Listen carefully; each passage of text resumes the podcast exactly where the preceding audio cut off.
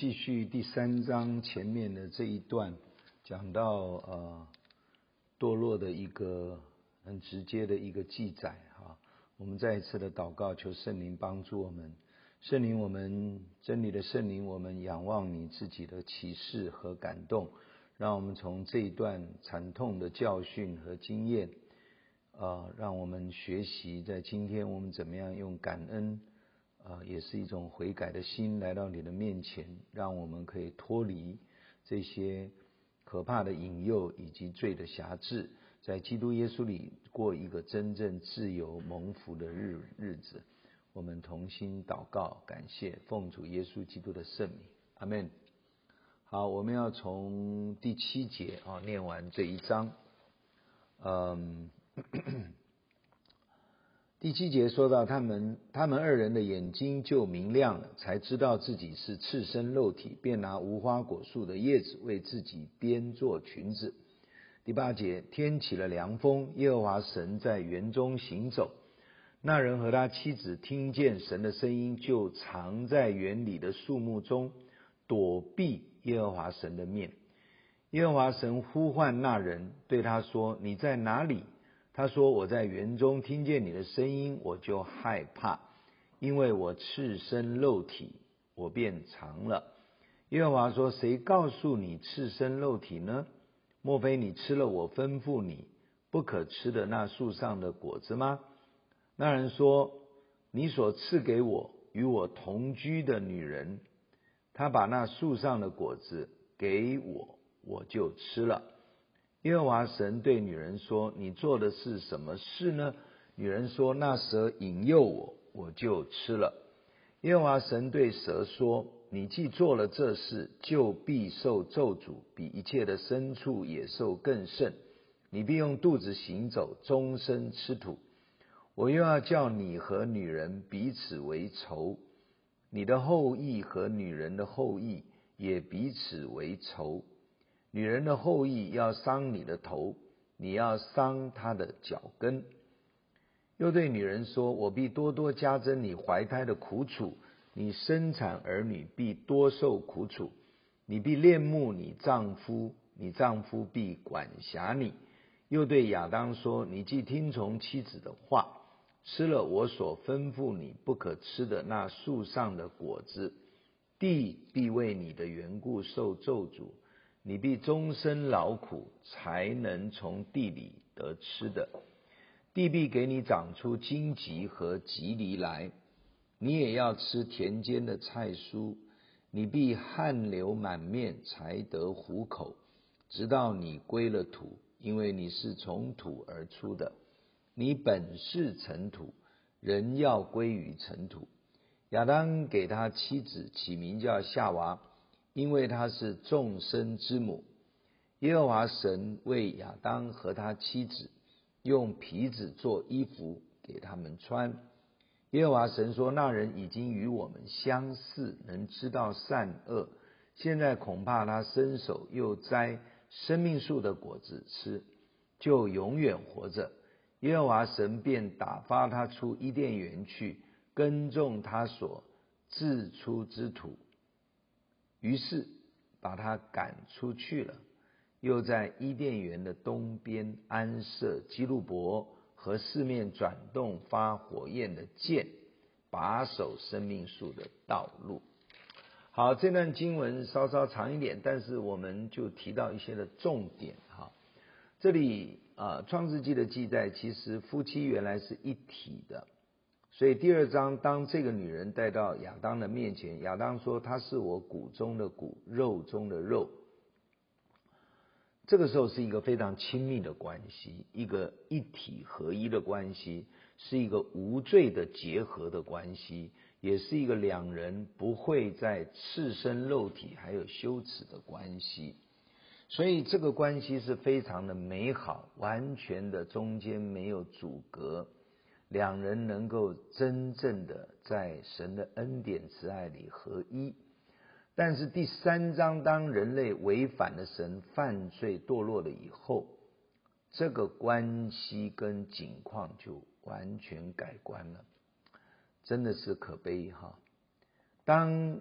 两个人都吃了以后，眼睛明亮，就知道，就看见原来我们是赤身肉体。你知道，一个单纯到没有罪的污染的人，罪在他的前面，他也他也看不见，他也不会去落入那个罪的辖制里面，因为他是很单纯、很纯洁的。可是，当罪一旦入了人的生命里面，他的整个生命会起一种变化，从他的五官看见、感受、接触，以及他身体内部，我相信包括内部的整个生理的反应，通通会改变。所以在这里，神就啊说，他们看到眼睛看到，哎，怎么变成赤身肉体？所以他们就产生一种。错误偏差的一种羞耻感，因此，当人类犯错的犯错的时候，所有的个人自己的身体、生理、灵魂，还有亲密关系、人际关系、社交关系，通通会改变。而这个改变堕落所带来的光景，就是今天世界人类的光景，因为罪恶遍满的地面。在这里就说到，他们产生羞耻感以后呢，他就拿无花果树的叶子编裙子，因为觉得很羞耻。因此呢，这个是一个啊犯罪以后所产生的所谓的羞耻感，就在人类的天然生命里面，几乎是永远磨灭不了，除非是在基督的救恩里面成为新造的人。而在这一个婚姻家庭，原来是可以生养众多、治理全地这么有权柄恩典的一个一个关系里面，啊，就产生一个完全破坏的状况。在这里，我们看到丈夫没有办法做属灵的头，承担责任，引导夫妻关系、家庭顺从神的带领，在整个家庭就会产生很大的偏差。引诱是女人夏娃先被引诱，但是亚当显然没有纠正，也没有阻止，反而任凭跟配合，严重的后果就发生了，犯错的羞耻感就来了，要遮羞的反应，编无花果树叶子的裙子就行为反映出来，不敢面对神的害怕产生了。与神的和好和谐的关系消失了，夫妻相爱的关系破坏了，推卸责责任给他人的反应出现了，伊甸园的真平安就失去了，接下来罪的咒诅就临到。而我们刚刚读的这段圣经，神跟犯罪的人以及诱人犯罪的蛇，其实有一段的对话。这一段的对话是神主动发出的，这段的对话也能够看出神在人犯罪以后，他如何引导人去思想：我为什么会犯罪呢？我如何犯这个罪呢？我这个犯罪的途径是怎么？错误是怎么产生的呢？所以一个人要真实的悔改，他必须深刻的去了解为什么、如何。而且会产生什么样的结果，他才会真实的悔改跟反应。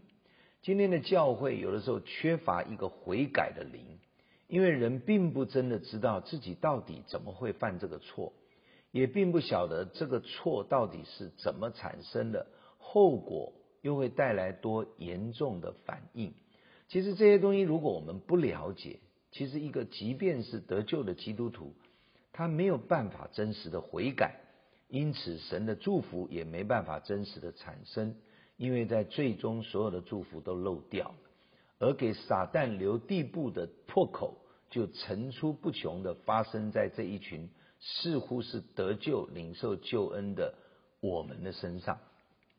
而悔而不改也不会带来真正的祝福和益处。其实这个东西在创世纪第三章，我们加上我们今天的经验，都可以说明罪所带来的严重的后果。因此，神在这里跟他们的一段对话里面，其实是要引导他们去想，而在神跟他们的对话里面，你就在看到人在最终如何的推卸责任，如何的啊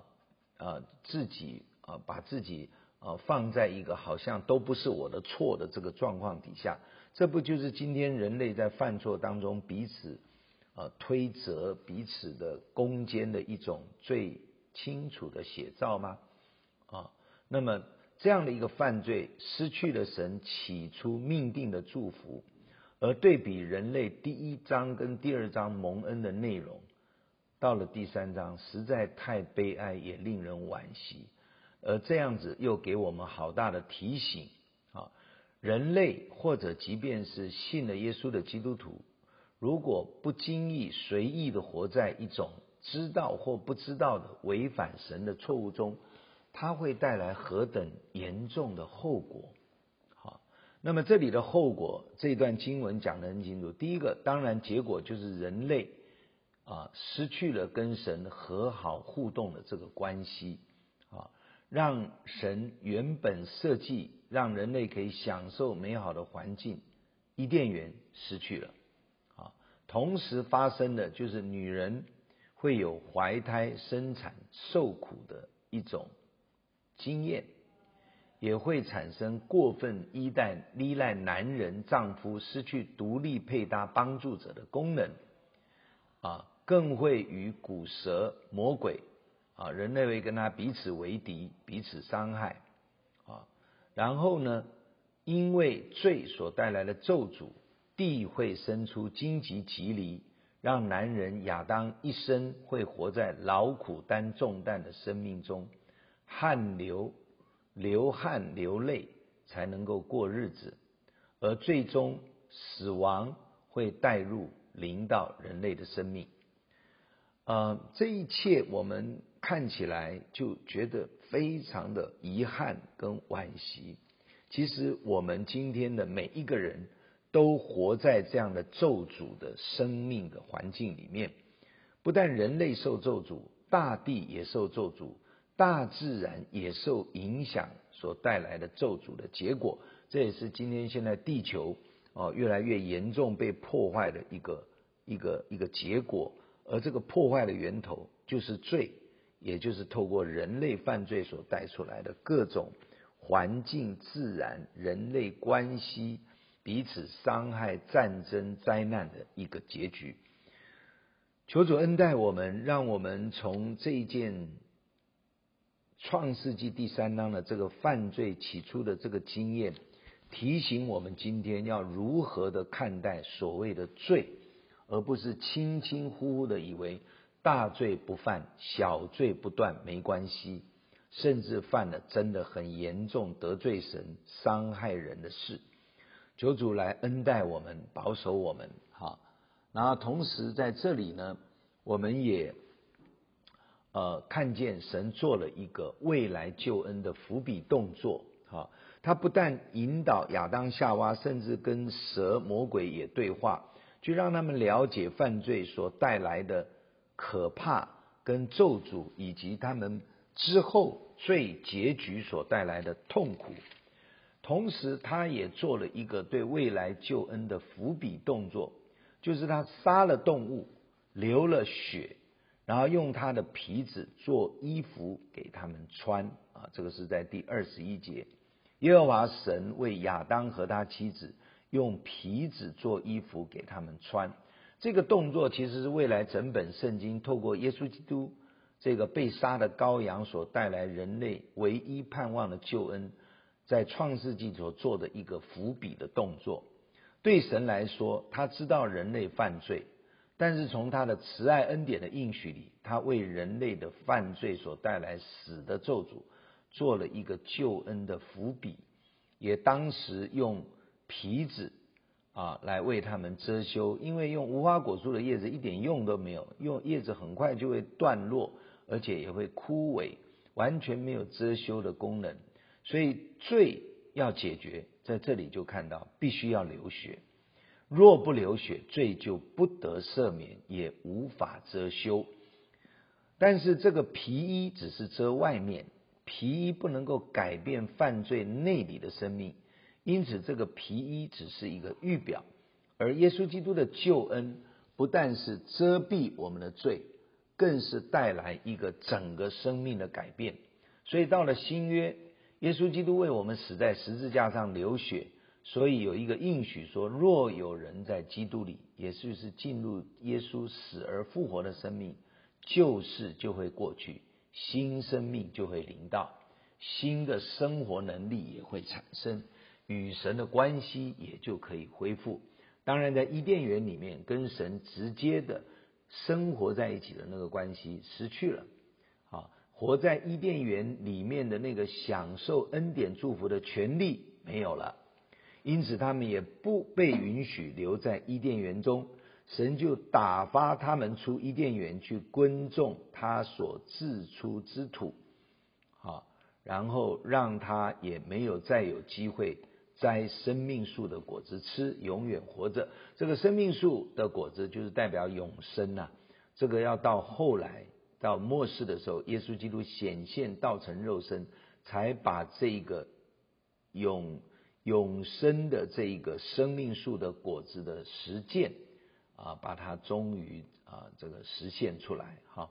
所以我们啊虽然在当时我们人类无法享受神永远的生命，失去神的祝福，然后暂时性的必须离开这个美好的环境伊甸园，令人惋惜啊，但是我们仍然知道，今天透过耶稣基督这个恩典要重新找回来，而且还大过当时伊甸园的恩典。因此，我们在这里虽然看到这一个很悲哀的创世纪第三章，但是我们仍然在生命里面要充满盼望和感恩，因为神并不是起初的心意要来咒诅我们，就好像一对父母生了孩子，他起初的心意不是要让这个孩子受苦，他是预备好一个完美的生命在爱里面把它产生出来。预备过一个蒙福的日子，但如果这个孩子违背父母、违背真理，而走一条犯罪的道路，那后面犯罪的结果，他就必须要去承担。所以在创世纪也看出恩典祝福神是预备的，但如果犯罪，就一定也要承担罪所带来的后果。愿我们在这些经文真理里面得到提醒。也产生神慈爱里面对未来的盼望。我们相信，虽然犯罪受咒诅，但是神的心意是赐平安的意念。他有预备美好的救恩，他有预备耶稣基督这一个为我们死而复活的神羔羊，让我们对我们未来永恒的生命，我们找到一条出路。我们感谢主，我们一起来祷告。